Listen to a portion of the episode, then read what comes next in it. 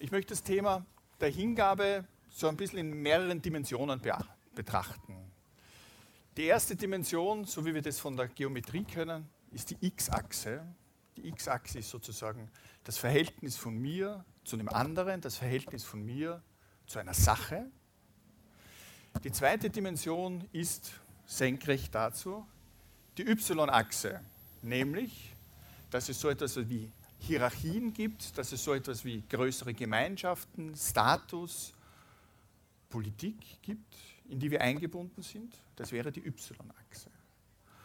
Und die dritte ist die z-Achse.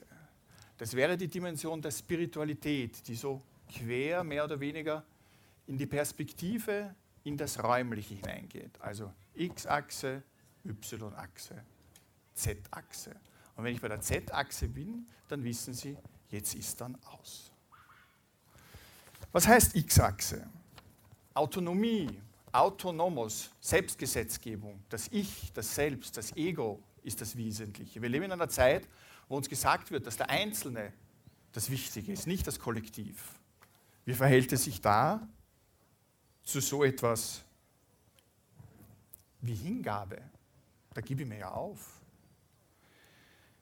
Wenn ich davon ausgehe, dass jedes Handeln sozusagen eine Selbstschau ist, dass ich in dem, was ich tue, mich selbst wiedererkenne, was würde ich denn verlieren, wenn ich mich aufgebe, wenn ich mich jemandem oder etwas anderen überantworte? Das ist, glaube ich, ein zentrales Problem unserer modernen oder postmodernen, unserer, unseres aktuellen Selbstverständnisses als Mensch und führt zu großen Verunsicherungen. Auf der einen Seite wird der Status des Einzelnen, des Individuums hochgehalten. Und auf der anderen Seite kommen wir aber nicht darum, dass wir uns mit etwas beschäftigen, mit anderen Menschen gemeinsam etwas tun und unternehmen. Jeder will sich einbringen, da muss das Ego zurück. Jeder will sozusagen teilhaben an etwas Größerem.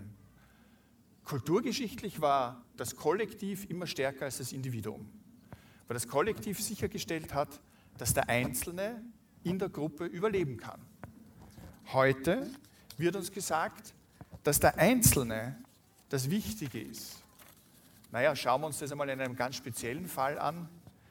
Die Hingabe in der Liebe und die Hingabe in der Sexualität.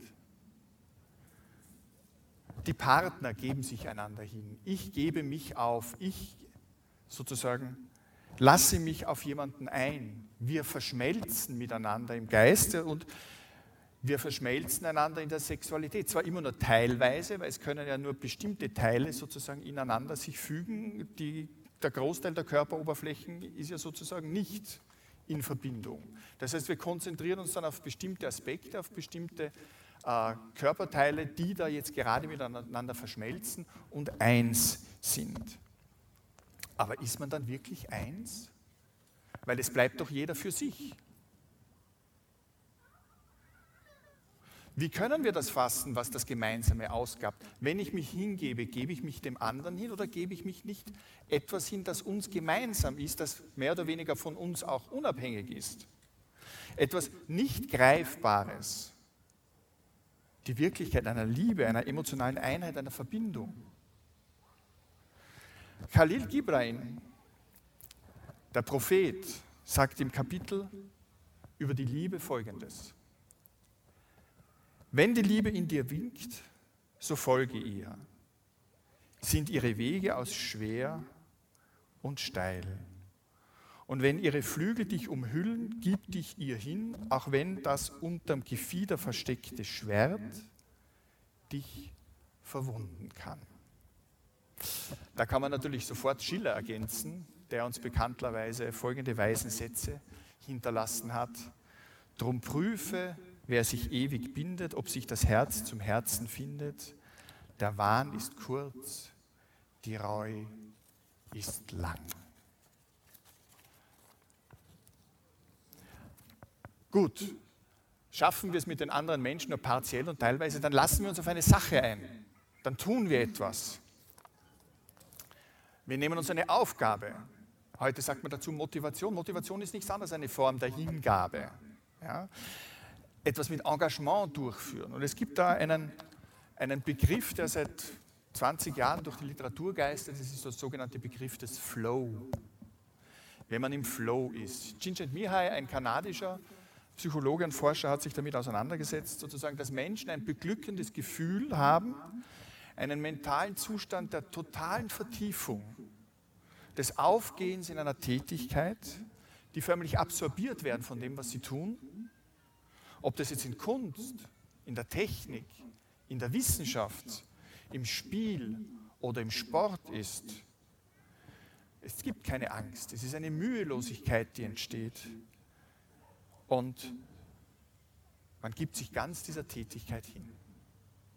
Es gibt dann natürlich die Möglichkeit der Überforderung oder der Unterforderung. Ja, also. Und der Flow liegt genau dazwischen.